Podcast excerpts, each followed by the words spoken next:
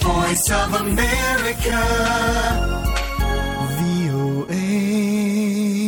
Damos comienzo a la noche con una edición de Enlace Internacional, una producción de La Voz de América. Hoy es viernes y los voy a acompañar por las próximas horas con las noticias internacionales, algunas entrevistas y un poco de música. Les saluda Gonzalo Abarca.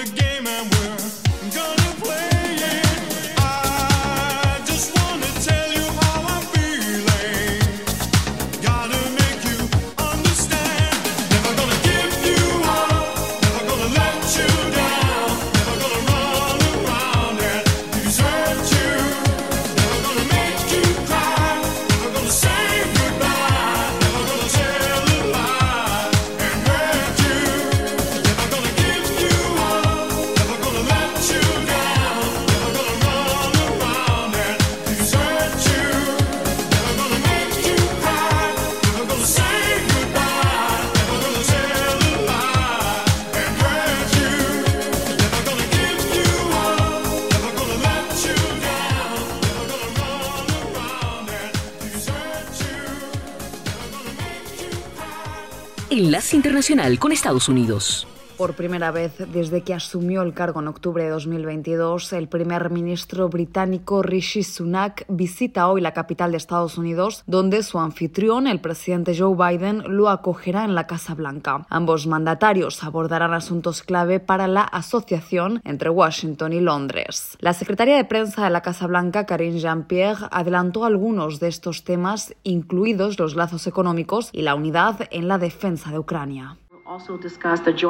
También discutirán el liderazgo conjunto de Estados Unidos y el Reino Unido en tecnologías críticas y emergentes, así como nuestro trabajo para fortalecer nuestra seguridad económica.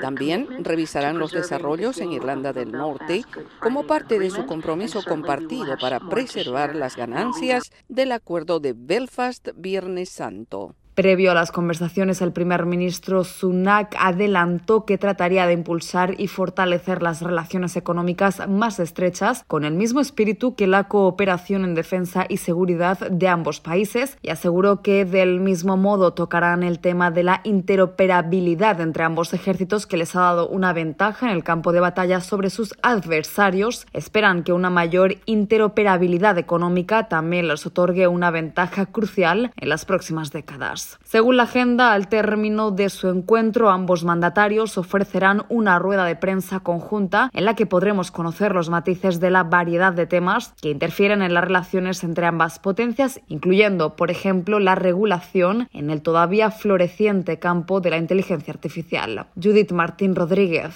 Están escuchando Enlace Internacional con la Voz de América por Melodía Estéreo y melodíaestéreo.com.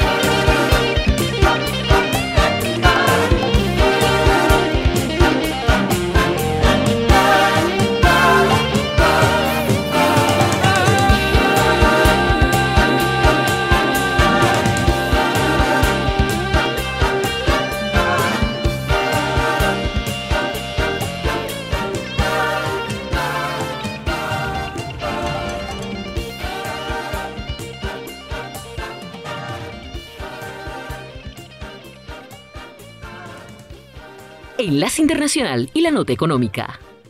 La cantidad de estadounidenses que solicitó beneficios por desempleo la semana pasada aumentó a su nivel más alto desde octubre de 2021, pero el mercado laboral sigue siendo una de las partes más saludables de la economía estadounidense. El Departamento de Trabajo informó que las solicitudes de reclamos por cesantía fueron 261 mil para la semana que finalizó el 3 de junio, un aumento de 28 mil con respecto a la semana anterior.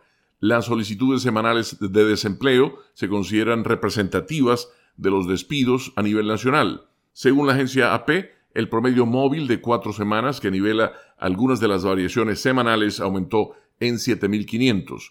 En abril, las empresas publicaron 10.100.000 vacantes frente a los 9.700.000 de marzo y la mayor cantidad desde enero.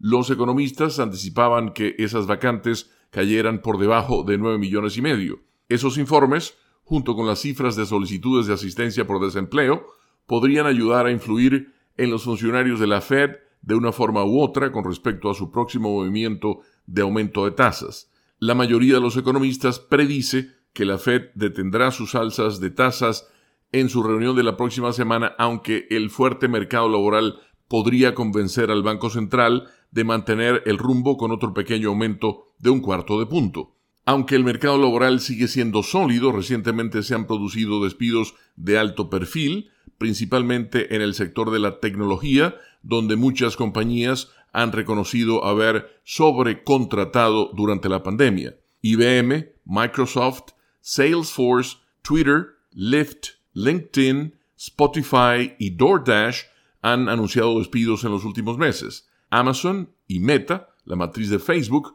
han dado a conocer dos reducciones de empleos desde noviembre. Fuera del sector tecnológico, recientemente McDonald's, Morgan Stanley y 3M también han reducido personal.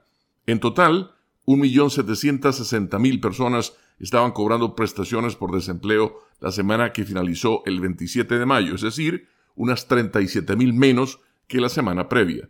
Enlace Internacional.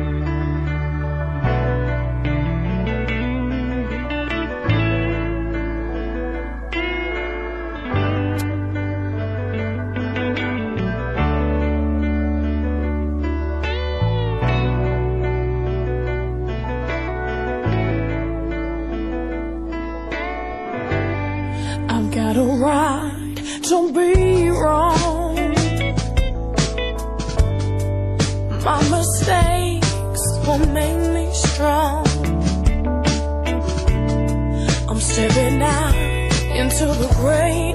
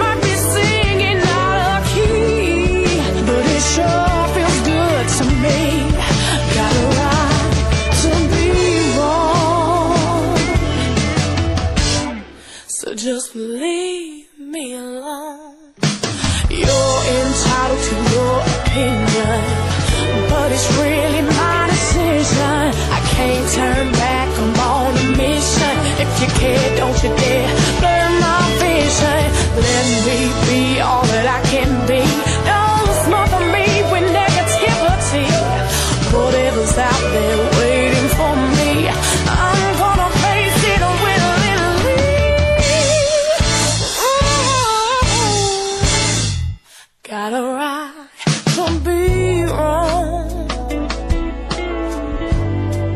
My mistakes will make me strong. Mm -hmm. I'm stepping out into the great unknown.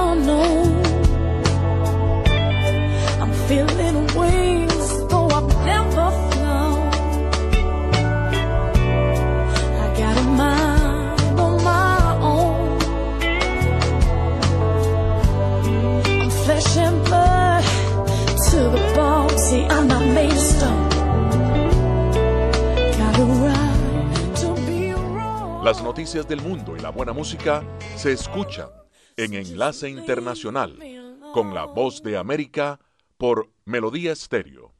El presidente ucraniano Volodymyr Zelensky criticó en un discurso a la nación al Comité Internacional de la Cruz Roja por no haber establecido operaciones de rescate en la zona afectada por la destrucción de la represa hidroeléctrica Nova Kakhovka en la ciudad de Oleshki, en la zona de Gerson, y que ha dejado miles de damnificados.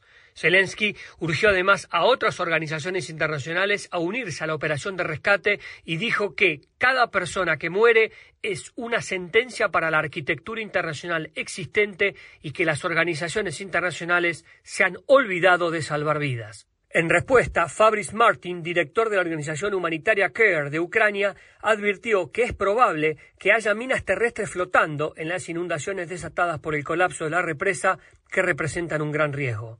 Por otra parte, en las últimas horas, fuerzas rusas han estado disparando a los rescatistas ucranianos que intentan llegar a las áreas inundadas que están bajo el control ruso. La destrucción de la represa y las inundaciones posteriores obligaron a más de 1.800 personas a huir de sus hogares. Miles de hectáreas de tierra de cultivo quedaron bajo el agua, amenazando suministros de agua potable y provocaron daños ambientales catastróficos, según funcionarios expertos ucranianos.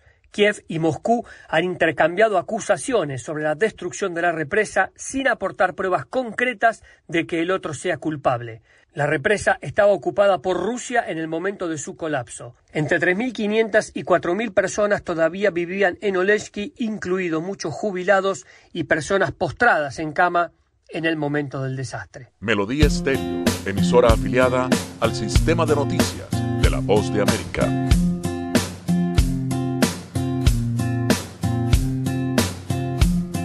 sky.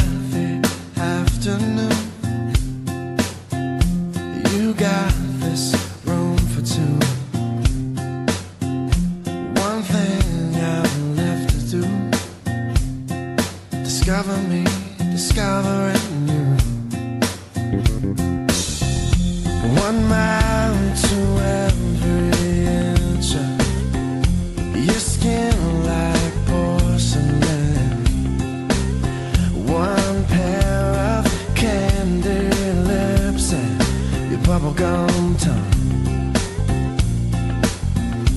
And if you want love, we'll make it. Swim in a deep sea of blankets. And take all your big plans and break them.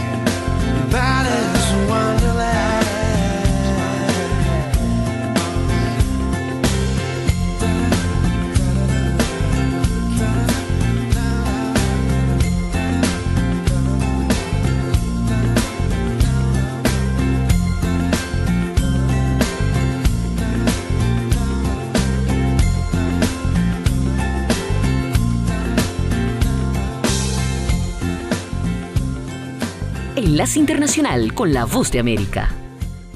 En el día de sus 64 cumpleaños, el ex vicepresidente Mike Pence lanzó oficialmente su campaña, convirtiéndose así en el primer ex vicepresidente que se aventura a competir contra el que fue su jefe por la nominación de su partido, en este caso, el Partido Republicano. Siempre enfatizando sus creencias cristianas y remarcando la distancia entre sus propuestas políticas y la posición del exmandatario Donald Trump, Mike Pence quiso recordar el asalto al Capitolio del 6 de enero de 2021 el día en el que, según dijo, las imprudentes palabras del presidente Trump pusieron en peligro a su familia y a todos los presentes en el Capitolio. El presidente Trump también exigió que eligiera entre él y la Constitución. Ahora los votantes se enfrentan a la misma elección. Elegí la Constitución y siempre lo haré. En su vídeo de presentación y con un discurso plagado de símbolos, Pence se autorretrata como alternativa a la administración de Joe Biden y a la izquierda radical que, según afirma, han convertido a Estados Unidos en un país débil. El sueño americano está siendo aplastado por una inflación desbocada, los salarios están cayendo, la recesión se avecina, nuestra frontera sur está sitiada y los enemigos de la libertad marchan a sus anchas por todo el mundo. Frente a estos desafíos, Pence asegura estar preparado para liderar y servir al pueblo estadounidense, defendiendo sus fronteras y revitalizando su economía. Además, hace un llamado al optimismo estadounidense para creer que un futuro mejor es posible. A inicios de esta semana, Pence presentó sus papeles ante la Comisión Electoral Federal, registrando su candidatura de forma oficial y días más tarde, en Iowa, hizo público su lanzamiento en un acto mediático en la ciudad de Des Moines, la capital del estado, donde lleva semanas haciendo campaña y es que no debemos olvidar que Iowa será el primer estado en el que los republicanos votarán por su representante en una muy concurrida carrera para la nominación del partido donde, según las encuestas, el gran favorito continúa siendo el exmandatario Donald Trump, seguido del gobernador de Florida, Ron DeSantis. Judith Martín Rodríguez, Voz de América. Enlace Internacional.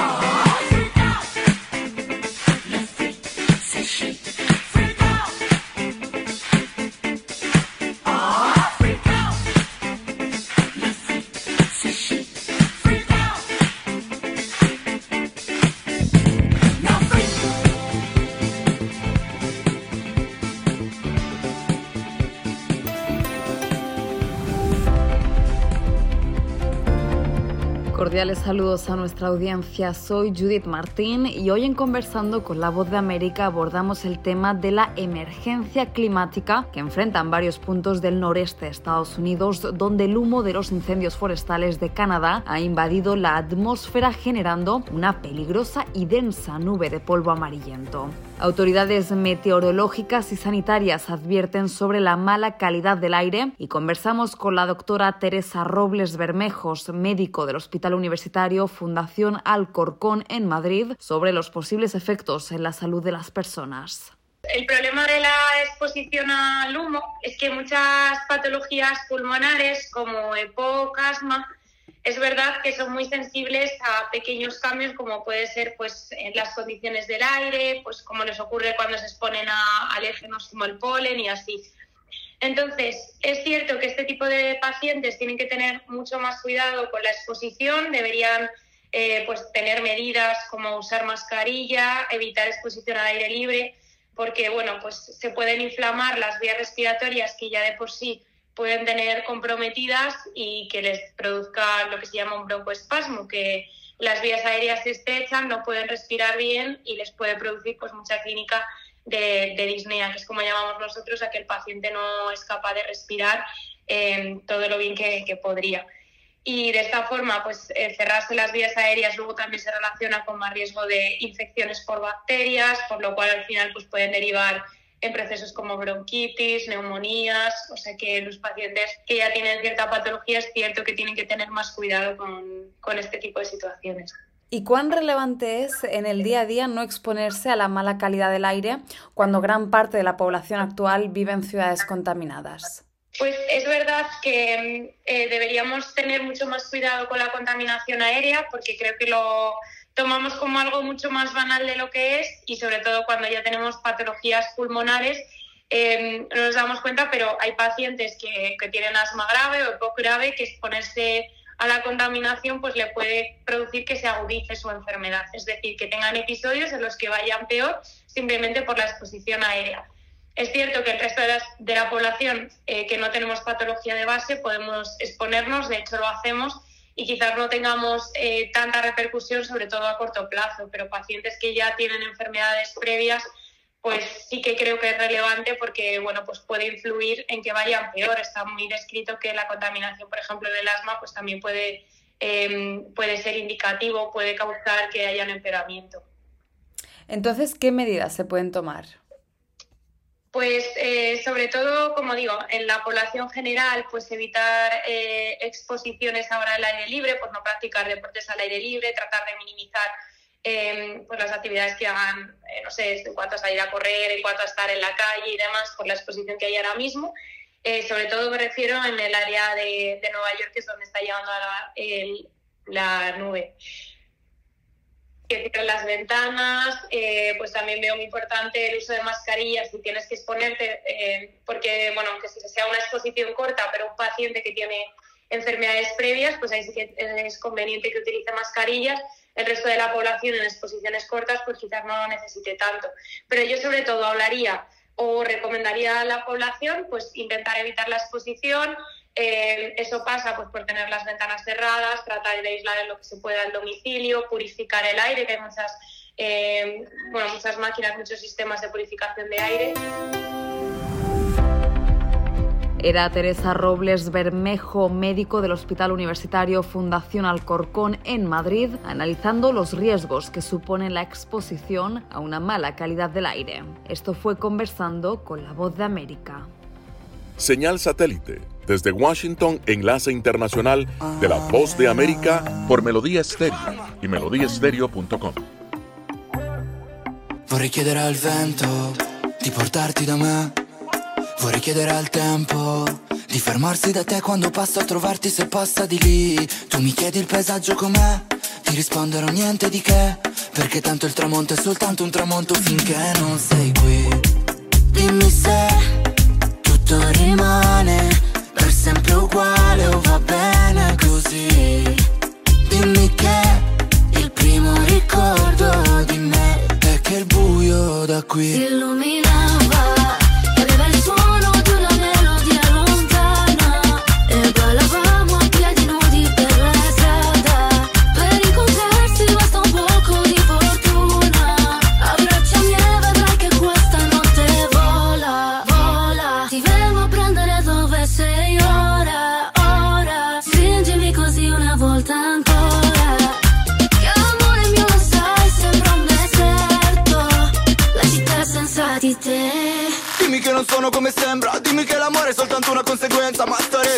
come farò? Hai bucato la corazza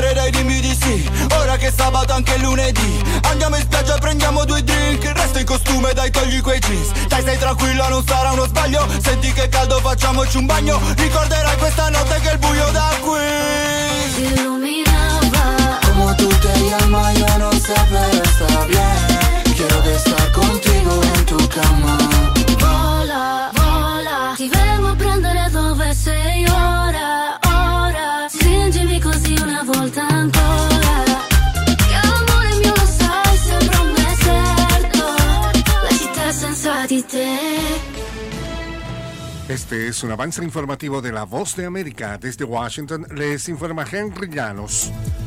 El procesamiento de solicitudes en la frontera sur de Estados Unidos con la aplicación CBP One aumentó en El Paso, Texas. Nos informa César Contreras. Según el Departamento de Seguridad Nacional, las citas en junio han aumentado a 1.250 ante las 1.740 que se tuvieron a principios de mayo. A pesar de los duros momentos que han vivido miles de migrantes, finalmente el registro fue posible en sus casos con la aplicación CBP One y ahora están a un paso de solicitar formalmente ante un juez su asilo en Estados Unidos. David Stout, comisionado del Condado del Paso, estas citas son esperanzadoras, pero a su vez reconoce que falta mucho por hacer en cuestión migratoria. César Contreras, Voz de América, El Paso, Texas. En una medida sin precedentes, un gran jurado federal en el estado de Florida, en el sur de Estados Unidos, acusó el jueves al expresidente Donald Trump de mal manejo de documentos confidenciales del gobierno después de dejar la presidencia, lo que lo convierte en el primer expresidente estadounidense en la historia en enfrentar una acusación federal. Esta acusación de siete cargos que no se ha hecho pública acusa a Trump, entre otros cargos, de violar las leyes federales que prohíben la retención no autorizada de información de defensa nacional, un delito punible con hasta 10 años de prisión. Inflación, recesión, tasas de interés, empleo, desempleo, oferta y demanda. De lunes a viernes, La Voz de América les ofrece un completo panorama de estos y otros temas que impactan sus finanzas en la nota económica. Si le interesa la economía mundial, este segmento es para usted. La nota económica, todas las tardes en las plataformas de radio y web de La Voz de América. Les invita Leonardo Bonet. En Nicaragua se va desarrollando el plan de la presidencia Familia, Esperanza, Seguridad y Paz, que para muchos solo es una vigilancia casa por casa. Nos informa Donaldo Hernández. Así se denomina el nuevo programa implementado por el gobierno del presidente Daniel Ortega. La medida contempla la visita casa por casa, lo que genera desconfianza en algunos sectores. Todo centrado en provocar un terrible miedo a la población y una parálisis política interna. Rosario Murillo, vicepresidenta, vocera del gobierno, explicó que la intención de la iniciativa es garantizar la paz del país. Tenemos el programa que ha visitado a 43 mil madres de familia. Donaldo Hernández, Voz de América. Tres personas sufrieron heridas leves luego de que un dron se estrelló contra un edificio residencial en el centro de Voronezh, una ciudad del suroeste de Rusia próxima a la frontera con Ucrania, según reportaron hoy viernes. En una publicación en Telegram, Yusev explicó que los residentes fueron alcanzados por fragmentos de vidrios de las ventanas rotas y fueron atendidos en el lugar. Los medios estatales rusos publicaron imágenes que mostraban un bloque de apartamentos alto con algunas ventanas reventadas y daños en parte de su fachada. Este fue un avance informativo de La Voz de América. Enlace Internacional.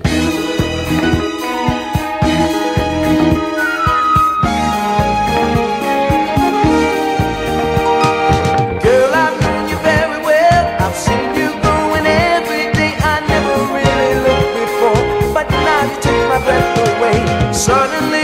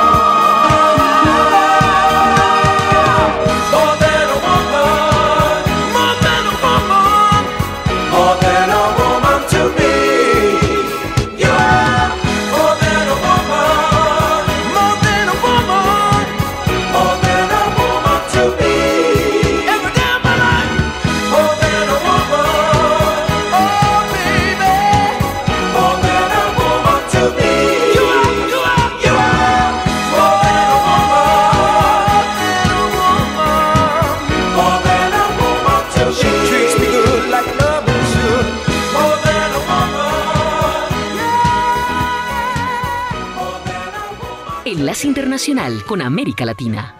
Los audios filtrados del ex embajador colombiano en Venezuela, Armando Benedetti, donde denuncia la financiación de la campaña presidencial de Gustavo Petro con dineros ilegales, motivaron que el Consejo Nacional Electoral y la Fiscalía abrieran investigaciones, pese a que el ex diplomático se retractó de las acusaciones argumentando un arranque de ira por su salida de la embajada. El canciller Álvaro Leiva, con el que Benedetti tuvo serias diferencias, puso en tela de juicio las acusaciones. A Benedetti, ¿cómo se le puede creer? Es que es increíble. Él mismo dice, yo soy un drogadicto. Pónganse ustedes a pensar. ¿A ustedes le parece que esa puede ser una buena fuente? Benedetti tiene en su contra varias investigaciones en la Fiscalía por tráfico de influencia, celebración indebida de contratos, violación ilícita de comunicaciones y por injuria y calumnia, procesos que retomará la Corte Suprema de Justicia. Entre tanto, el gobierno colombiano nombró a Milton Rengifo como nuevo embajador en Caracas, credenciales que fueron aceptadas por el gobierno de Nicolás Maduro, como confirmó el canciller Leiva. Es un politólogo, tiene varias maestrías, un hombre muy preparado, muy sereno. Y yo creo que va a ser un gran embajador. Pese a que Rengifo borró de su cuenta de Twitter fuertes críticas que en el pasado hizo contra el gobierno de Maduro, para el analista internacional Mauricio Jaramillo, su nombramiento es positivo. Hay que verlo como un cambio ante la gestión que se había estancado de Benedetti más allá del escándalo. Para Colombia significa que llegue una voz distinta, una voz renovada. Entre tanto, frente al caso Benedetti, en las últimas horas se pronunció Brian Nichols, subsecretario de Estado de Estados Unidos para el hemisferio occidental, quien dijo que confía plenamente en las investigaciones que realizan las instituciones colombianas para llegar al fondo de este asunto. Manuel Arias Naranjo, Voz de América, Colombia. Enlace Internacional.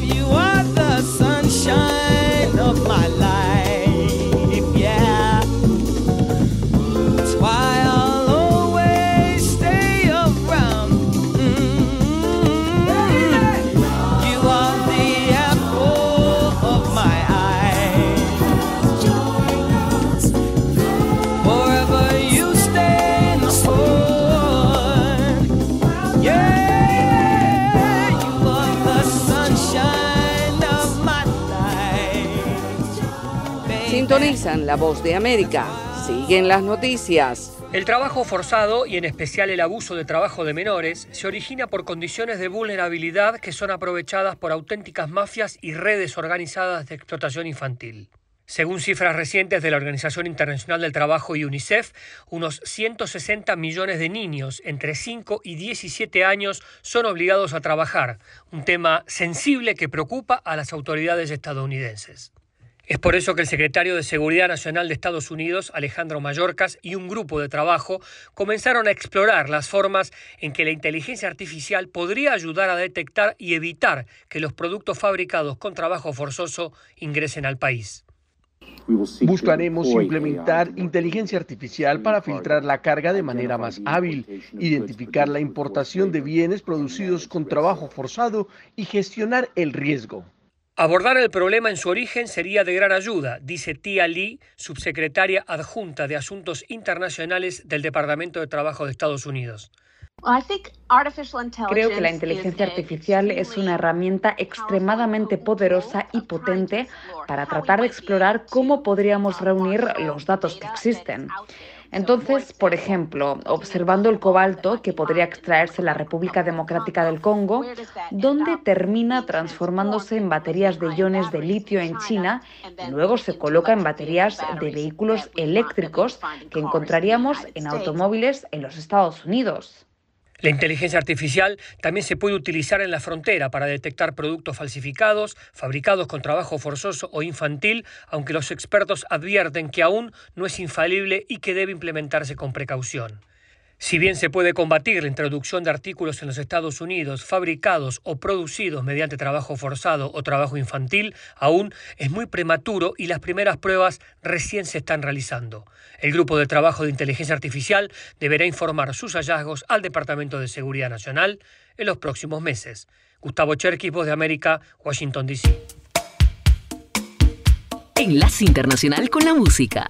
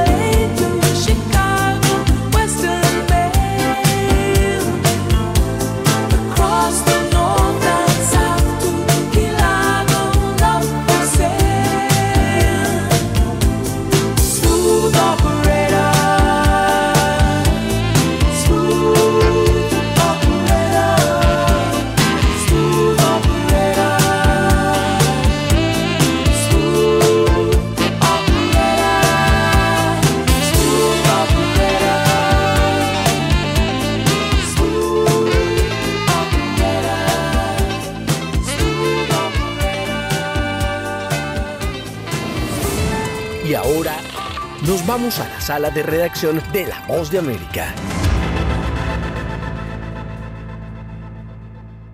Creciente número de migrantes que intentan cruzar la selva del Darién en Panamá con la esperanza de llegar a los Estados Unidos y cumplir el sueño americano ha encendido las alertas de todos los países vinculados en el tránsito y acogida de estas personas que han movilizado sus esfuerzos para garantizar su seguridad, ya que muchos son víctimas de la inclemencia de la selva o peor aún del crimen organizado. Recientemente el gobierno de Panamá anunció la campaña Escudo, que implica el despliegue de aproximadamente 1.200 agentes de migración, policía fronteriza y miembros del servicio naval con el objetivo de fortalecer la seguridad en la zona. El ministro de Seguridad Pública de Panamá, Juan Pino, especificó. Van a incrementar lo que es el control territorial de nuestra frontera por el incremento de los delitos que se están cometiendo por su parte, el gobierno de los Estados Unidos anunció esta semana a través de un comunicado que propuso la creación de oficinas de movilidad segura que identifiquen, registren y categoricen los movimientos de los migrantes irregulares y canalicen a quienes califican por las vías legales para ingresar a Estados Unidos, brindándoles la información pertinente. La directora del Servicio Nacional de Migración de Panamá, Samari Gozaine, indicó que los inmigrantes no reciben información real. El 95% de las personas que ingresan a Panamá por la selva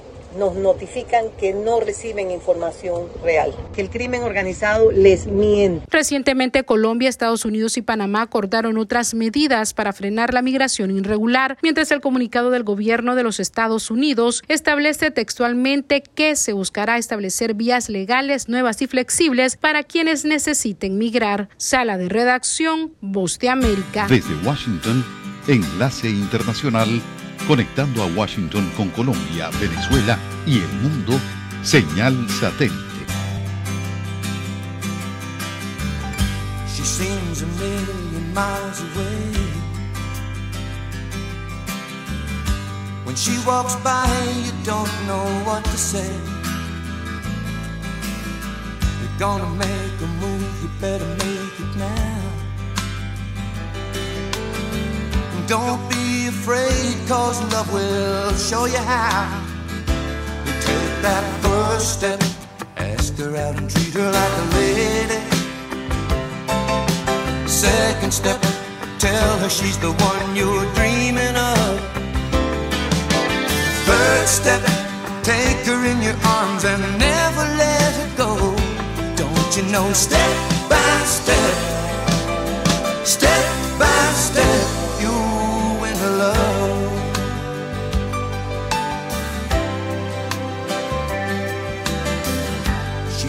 too beautiful to touch. But your heart keeps talking to you now, don't give up. You think you see something in her eyes,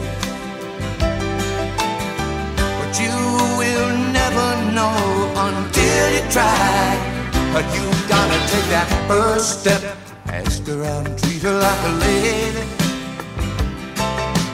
Second step, tell her she's the one you're dreaming of. Third step, take her in your arms and never let her go. Don't you know, step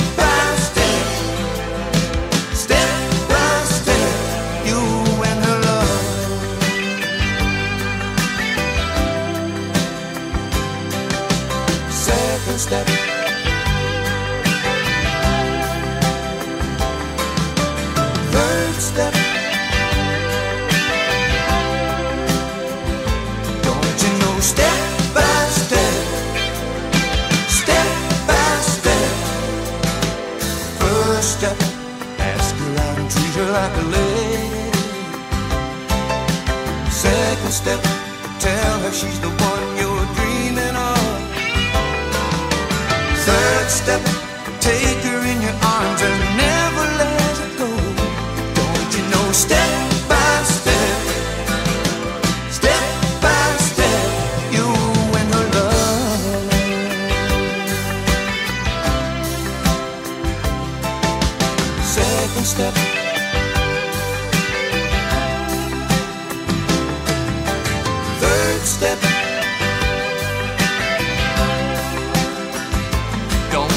step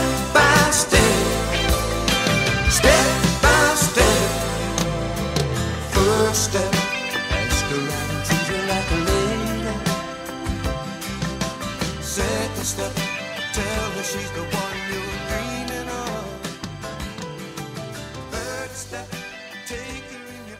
Enlace Internacional con el Entretenimiento. Desde La Voz de América en Washington, estas son las noticias del mundo del entretenimiento. Les informa Leonardo Bonet. Demasiadas ganas de quedarme. a Las influencias de la banda mexicana de rock Whiplash son tan variadas que van desde los corridos al happy punk, géneros que evocan en su segundo álbum de estudio Narvarte. La agencia AP informa que en una serie de entrevistas la agrupación conversó sobre sus orígenes y el tipo de música que les gusta hacer. Los integrantes de Whiplash se conocieron gracias a las redes sociales cuando el bajista Daniel Gallegos envió un mensaje invitando a crear una banda. Pensé que todos eran de la Ciudad de México, pero resultó que no, dijo Gallegos. Nos lanzamos a perseguir nuestros sueños porque nos dimos cuenta de que era muy difícil trabajar el contenido y la música en línea. Gallegos es de la capital, el vocalista José Han Bernardo Moore y el baterista Rodrigo Cantú de León son de Monterrey y el guitarrista Diego Moguel Vargas es de Cancún. Moguel Vargas tenía apenas 16 años cuando comenzó a poner en marcha la banda. No todos tuvieron el mismo apoyo para perseguir ese sueño. A Gallegos, por ejemplo, su mamá no le quería dejar, pero su papá la convenció, pues tenía 17 años. Para Moore fue más difícil, tenía 21 años y estaba cursando la carrera de comercio internacional, pero no se sentía bien estudiando eso. Usó sus ahorros para viajar porque sus padres no lo apoyaron mucho. En el caso de Cantú, su hermano es baterista y tiene una sobrina cantante, así como otros músicos en su familia, incluyendo sus abuelos, quienes cantaban, por lo que no fue tan complicado sumarse al proyecto.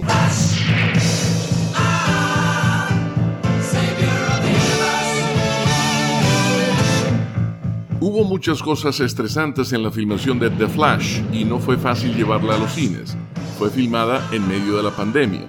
Hubo aislamiento de amigos y familiares durante el rodaje de 138 días. Una de las estrellas, Ezra Miller, quien después de que terminó apareció en los titulares por problemas legales en medio de una crisis de salud mental. Y detrás de todo, un estudio que está experimentando cambios de liderazgo y repensando toda la estrategia de DC Comics.